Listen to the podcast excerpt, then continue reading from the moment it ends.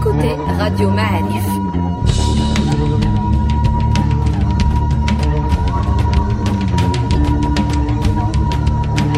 Le podcast Histoire.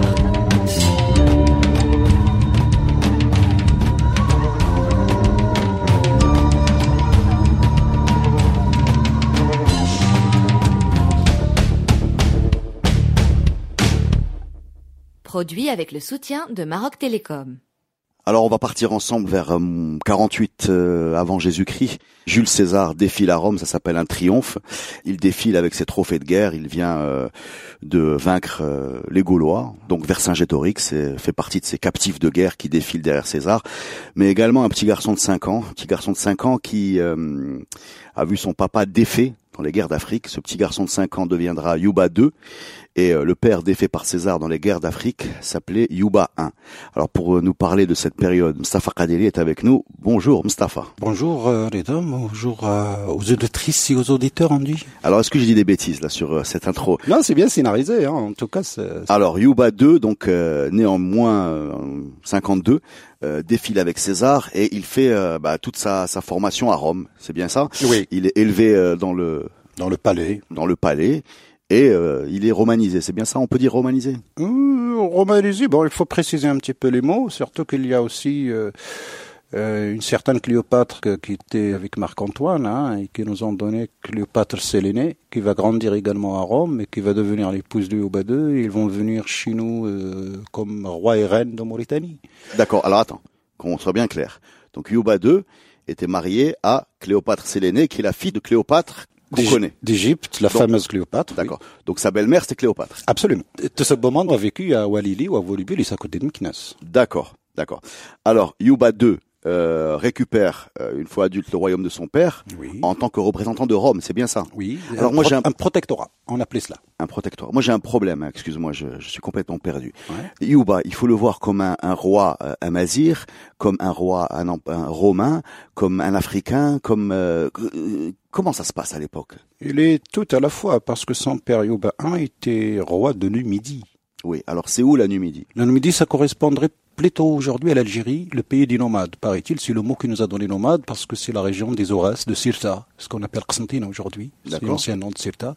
C'est là, justement, à Constantine. Absolument. Que, que Yuba I a été défait. Absolument. Par César. Tu peux nous raconter, euh, parce qu'il paraît qu'il serait suicidé, c'est ça? Oui. Euh, c'est pour ça qu'il n'a pas défilé dans le triomphe, que c'est son fils qui a été capturé. C'est César, dans sa guerre d'Afrique, en, en, en 47, 46 avant Jésus. Et donc, bien sûr, elle est dans un processus de conquête de pouvoir. Il ne faut pas oublier que César était un tribun, était un avocat. Au début, il était sénateur, il n'était pas encore empereur. Et puis, bon, bah, il, a réussi à, s'imposer au niveau de Rome. Et puis, pour l'anecdote, paraît-il, il a eu déjà une histoire avec Urbain parce que il avait, il y avait un procès, une histoire, etc. Et puis, il, euh, il défendait quelqu'un, un client. Et c'est bien disputé avec Yoba 1 qui était en conflit avec un client, etc. Donc il y avait quelque chose d'antérieur. Quand euh, César devient empereur, bien sûr, il s'impose au niveau de Rome d'abord, et ensuite il essaie de récupérer l'empire parce que c'est classique dans les histoires d'État quand quelqu'un de nouveau vient, une nouvelle dynastie, un nouveau roi, un nouveau empereur, il y a toujours ce qu'on appelle de l'instabilité. Donc il va faire de la guerre un peu partout. Quand on parle de l'empire de Rome, c'est quand même jusqu'à la Grande-Bretagne, jusqu'au sud de l'Allemagne, dans la ville de Trèves, ou la ville de Trier, là où Karl Marx était né, donc toute la Gaule, la France, partie de la Suisse, l'Espagne, le Portugal, euh, l'Italie, toute la Méditerranée du Nord, la Méditerranée orientale, ce qu'on appelle aujourd'hui le Liban, Israël la Palestine l'Égypte, de la Libye jusqu'à Tanger. Mais ce qui est particulier dans notre cas, c'est que ce qu'on appelle la zone du Lim, c'est-à-dire juste une toute petite bande côtière qui dépendait Méditerranée qui dépendait de Rome. Le reste de ce qu'on appelle aujourd'hui le Maroc et même l'Algérie ne n'en dépendait pas. Donc César entreprend des guerres un peu partout pour s'imposer à ses propres gouverneurs, bien sûr, et aussi aux populations qui ont euh, dépendait.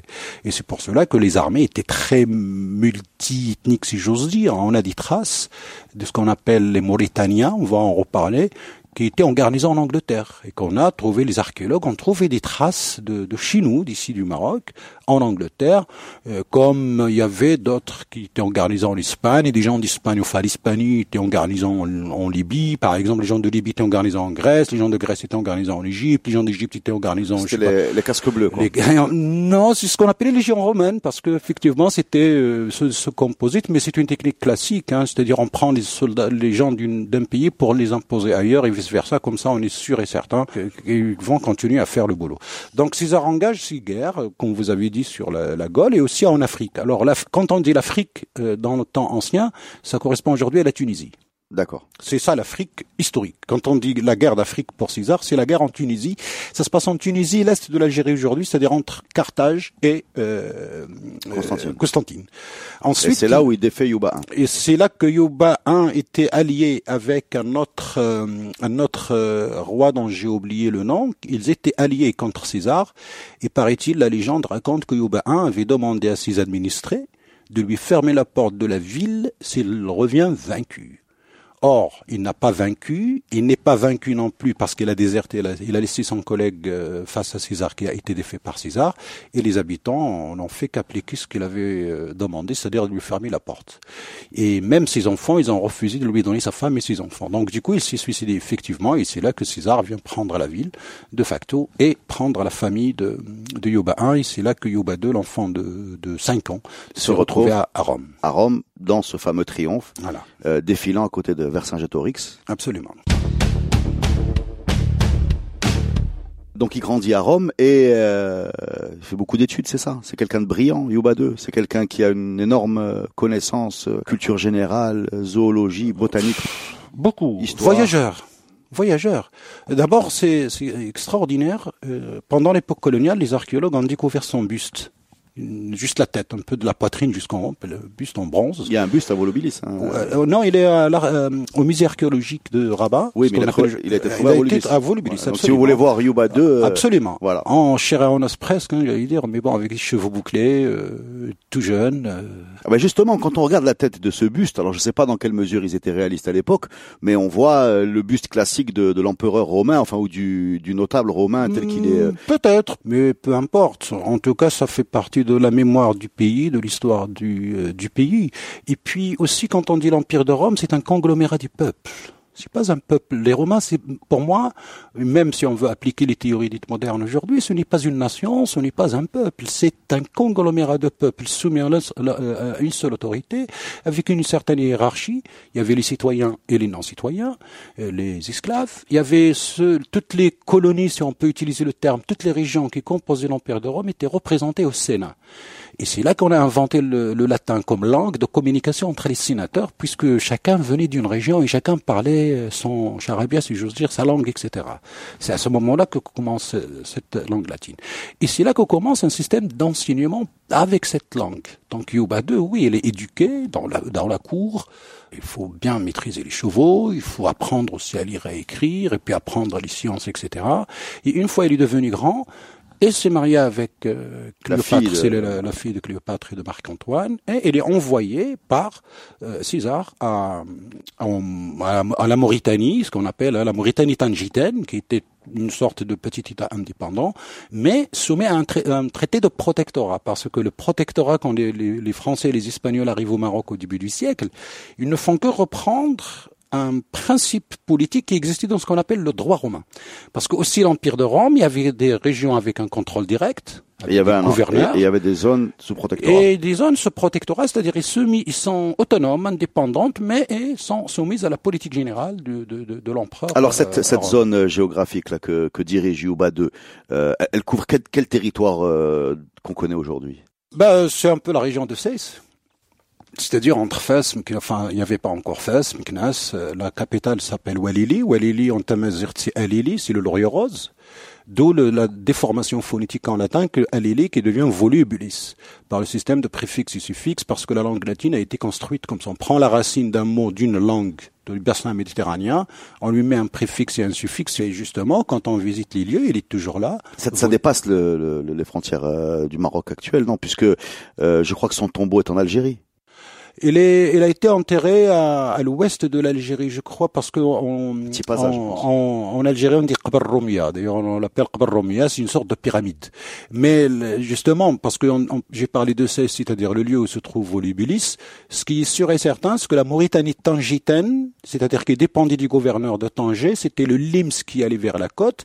Et comme les frontières d'aujourd'hui, c'est des frontières coloniales, il y avait la Numidie orientale, la Numidie occidentale, et puis il y avait la Mauritanie qui allait jusqu'à Tipaz peut-être même jusqu'à ce qu'on appelle aujourd'hui la Kabylie, allez savoir. Mais bon, c'était des frontières un petit peu floues, flottantes, et surtout qu'elles étaient en contact avec le LIMS qui dépendait directement euh, des, autorités de, Rome.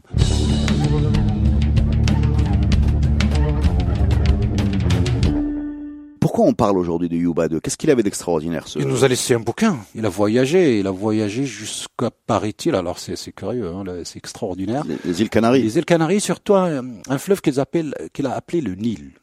Alors c'est rigolo. C'est pas le Nil d'Égypte. C'est l'hypothèse soit le fleuve Sénégal, soit le fleuve Niger. Mais pourquoi euh, Yuba II appelle ces deux fleuves Nil? Il n'est pas le seul. Même au Moyen Âge, on a des chroniques, on aura même une chronique de la fin du 19e siècle sur l'épopée de l'Hajj Omar qui est un grand résistant face à la colonisation française au Sénégal et au Mali. On parle du, on utilise le mot pour, pour, euh, pour euh, désigner les grands fleuves. Et pour beaucoup d'historiens, on dit, hum, on croyait que le Nil d'Égypte avec le fleuve Niger avait la même source, etc. C'est pour ça qu'on confondait les deux, etc. Moi, je ne suis pas du tout d'accord pour la simple raison, mais qu'est-ce que ça veut dire le Nil, d'abord? Pour qu'on puisse, le mot Nil, quelle, quelle langue? Euh, d'ailleurs, vous, vous, voyez en Égypte aujourd'hui, ils disent pas Nahr Nil, ils disent Bahr Nil. C'est une mer pour eux. Or, en Tamazirt, il, c'est le Bahar. Donc euh, ça s'explique de lui-même, tout grand fleuve. Moi-même, j'ai un collègue qui a fait un, excellent livre sur Taztat, euh, M. Septi. Il a trouvé dans un manuscrit du Moyen Âge que quelqu'un a qualifié au bourg grec qui sépare euh, Rabat de cela de Nil. C'est-à-dire dès qu'on a un, grand truc, ça fait penser à, la, mer, et on, absolument. D'ailleurs, le, le, poisson, comme par extension, il y a ce Winil, Dial on va revenir à Yuba 2 et, ses voyages. Là, tu parlais du fleuve Niger ou du fleuve Sénégal. Euh, on revient sur euh, sur les îles Canaries. Ils ont été nommés. Alors, j'ai lu ça quelque part. Hein, tu, tu, me tu me corriges. Euh, îles Canaries à cause de du chien en latin, parce que il y avait des chiens féroces sur cette île. Et de cette expédition, ils ramènent des chiens et les chiens qu'on retrouve aujourd'hui sur le blason des îles Canaries. Il les mentionne effectivement parce que dans son livre, je signale que, par exemple, j'ai lu un, livre sur l'histoire de l'enseignement à l'école normale supérieure en, France.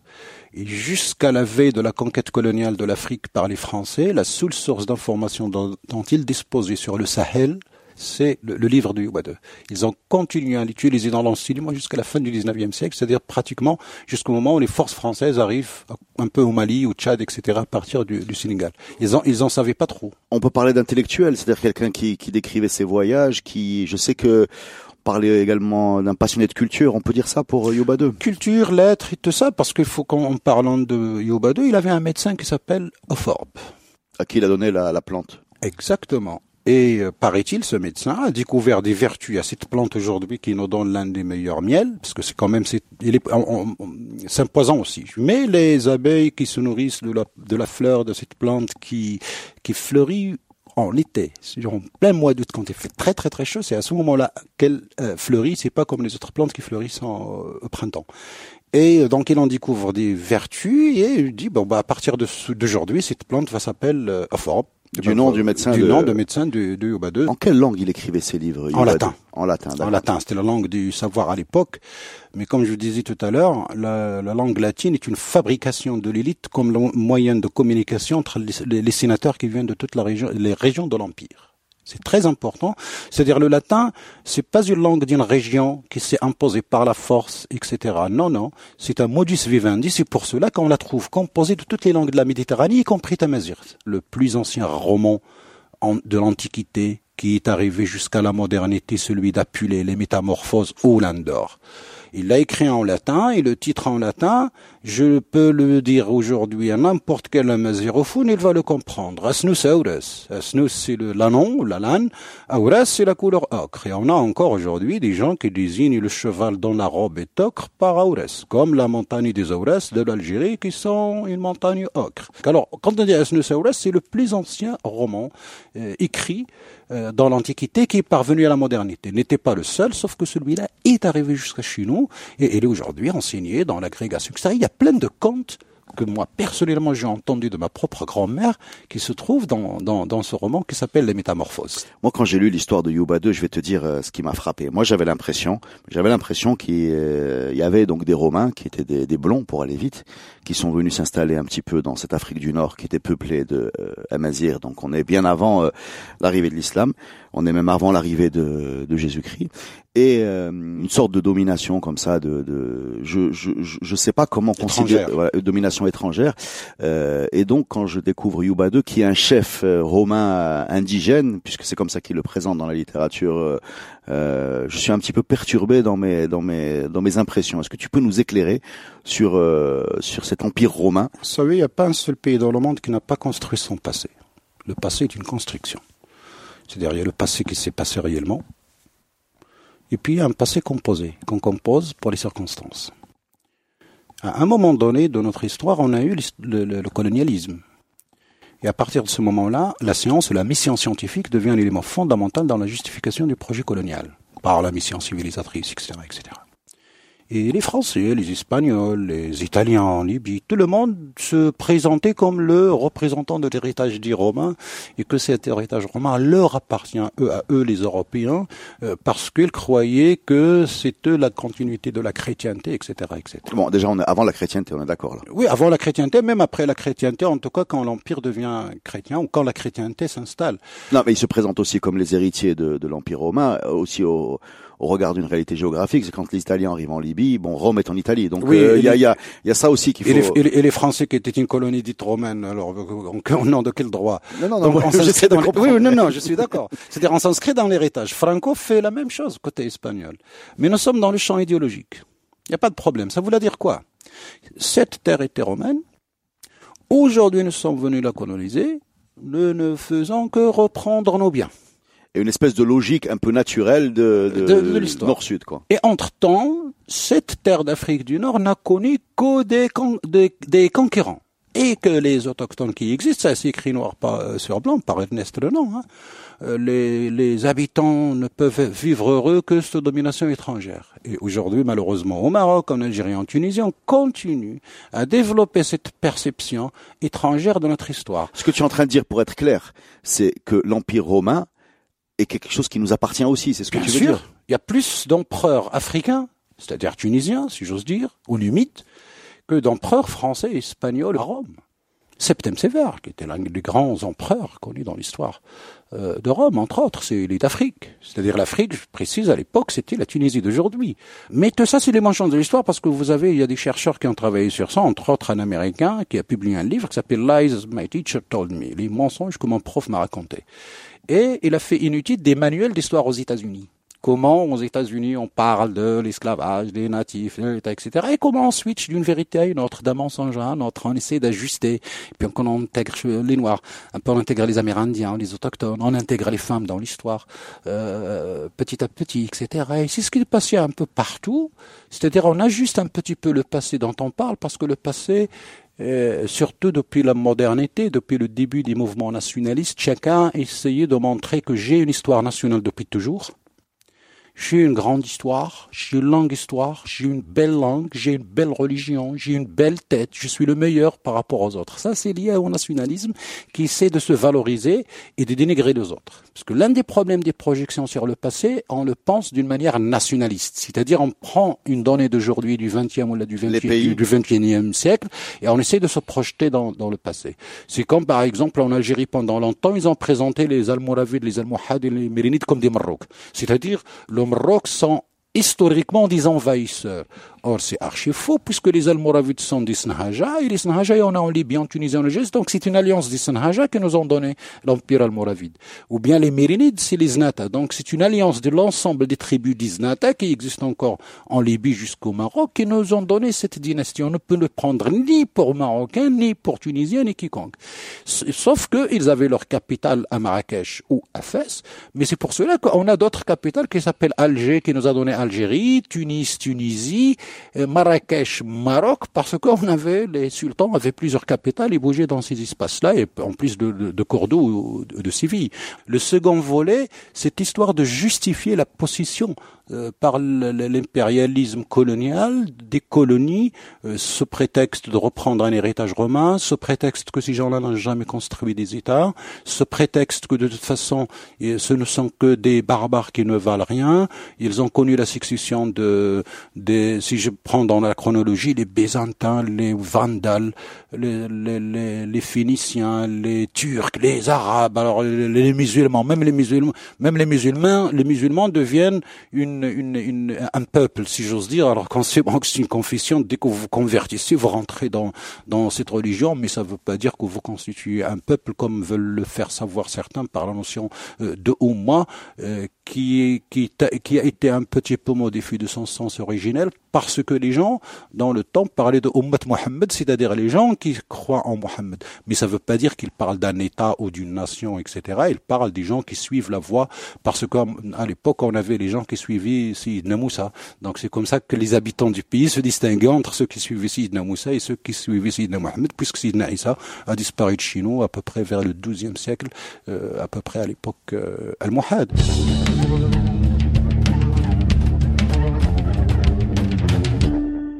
Revenons à alors, commencer avec Yuba 2. On, a, on, a, fait un grand voyage dans le temps. Euh, Qu'est-ce qui reste du règne de Yuba 2 en, Afrique du Nord? Et on parle de construction de temples, de palais, de ponts, de théâtres. C'est quelqu'un qui a développé son, on a la pyramide de, de, Tipaza d'ailleurs, le, le, d'abord Romia, le tombeau de la chrétienne, qui est toujours là. Malheureusement, bon, on dit les pyramides, on pense en Égypte, mais il y en a encore pas mal. Euh, ailleurs, en Libye et en Algérie. Et puis surtout cette ville de Volubilis, parce que bon, on parle beaucoup de la ville, mais je, j'invite les, les gens qui veulent découvrir les lieux d'aller voir l'aqueduc qui est derrière Moulay qui a amené l'eau d'une source très lointaine et un aqueduc sur deux niveaux. On le voit pas de quand on est à Volubilis, on, on le voit pas. Mais il faut aller à Moulay Idriss et prendre une petite route qui est allée derrière. Elle est juste derrière Moulay Idriss sur deux niveaux. Et ensuite, Bab Tanja, c'est-à-dire la porte qui fait face à Moulay Idriss il y a deux canalisations, une souterraine et une sur terre. Et après, quand on, on visite les lieux, bon, selon les mythologies de l'époque, le forum, le, le, le, le temple, le, quartier industriel, si j'ose dire, avec plein de, de moulins à huile, avec une, une, une répartition. Les, moulins euh, dont, euh, dont on a encore trace aujourd'hui, puisque jusqu'à une date récente, jusqu'avant l'électrification, on avait ce système. Alors à l'époque coloniale, c'est marrant, certains auteurs hein, très connus de, la science coloniale, ils, ils rigolaient un petit peu, ah, les berbères, on les a trouvés en arrivant au XXe siècle dans l'état où les a laissés Rome il y a 15 siècles, il y a 16 siècles. C'est-à-dire entre le troisième siècle après Jésus et le début du vingtième, rien ne s'est passé. Et puis dès qu'il aborde les Almoravides, il te dit, ah, ils sont musulmans. Et moi, j'ai des étudiants qui croyaient que les Almoravides, ils étaient des Quraysh. On revient sur les écrits de Yuba II. Je crois qu'ils ont... Euh, où est-ce qu'on les retrouve, ces écrits? Ils ont été utilisés euh, par qui? Jusqu'à la fin du 19e, l'école normale supérieure de, de, de Paris utilisait les, les, les documents le document, le livre, euh, le, voyage, hein, c'est une sorte de voyage dans l'espace et puis dans une découverte de l'espace, c'est-à-dire les descriptions des lieux. Et pendant le passage, il faisait ses observations sur la botanique, sur la flore, la faune, etc. Une sorte de carnet de voyage. Une, sorte de carnet de voyage, absolument. C'est une sorte de cahier journal, en, quelque sorte, il faisait du, du descriptif. Et euh, c'était utilisé comme source en France sur hum, l'Afrique subsaharienne puisque sur l'Afrique du Nord, on avait d'autres sources. On avait Lyon africain, qui est quelqu'un qui est grandi au Maroc. Il a, il a été piraté par les pirates et a été offert au pape vers euh, début 16e. Il a été offert et il était un, un, grand savant. Donc lui, lui, il a documenté ça. Mais au sud, au sud du Sahara, c'était C'était Yoba. C'était la seule source euh, de Yoba, puisque aussi, vous savez, par le système des voyages, on a Yoba ou la Bonoptota ou la Lion africain. Quand ils arrivaient quelque part, ils demandaient des informations sur de l'autre côté, mais qu'est-ce qu'il y a? Et donc, on leur donnait des descriptions euh, orales. C'est-à-dire, ils n'ont pas traversé toute la savane pour arriver jusqu'au tropique. C'est pas le cas. Là, l'arrêt s'arrête au niveau du Nil, comme il avait dit, donc le fleuve Niger ou le fleuve Sénégal, probablement le fleuve Niger, mais le fleuve Niger encore, il est immense. C'est-à-dire, il peut être, il peut peut-être être arrivé jusqu'à Timbuktu qui n'existait pas encore, ou peut-être Gao qui existait depuis très longtemps, puisque quand les Almoravides commencent au XIIe siècle, c'est-à-dire quelques dix siècles plus tard, Gao était là, parce que c'est un grand hub, commercial, comme on dit aujourd'hui, avec la, savane, la savane avec les tropiques, les tropiques et ainsi de suite, et euh, par-delà avec le Sahara, le Sahara, la Méditerranée, c'est-à-dire tout ce, chaînon euh, de, commerce qui a fait l'histoire du Maroc, de toute l'Afrique du Nord dans sa relation avec l'Europe et, et l'Afrique euh, subsaharienne. Ça sera tout pour aujourd'hui. On a essayé de d'éclairer euh, euh, les auditeurs de Radio Maalif bah, sur le règne de Yuba II et sur les rapports euh, du Maroc ou de ce qui est le Maroc aujourd'hui ou l'Afrique du Nord avec l'Empire romain. Merci beaucoup, Simstafa. Merci à vous. Et on se retrouve dans un nouveau podcast parce que là, j'ai la tête qui chauffe. bye, bye. Merci.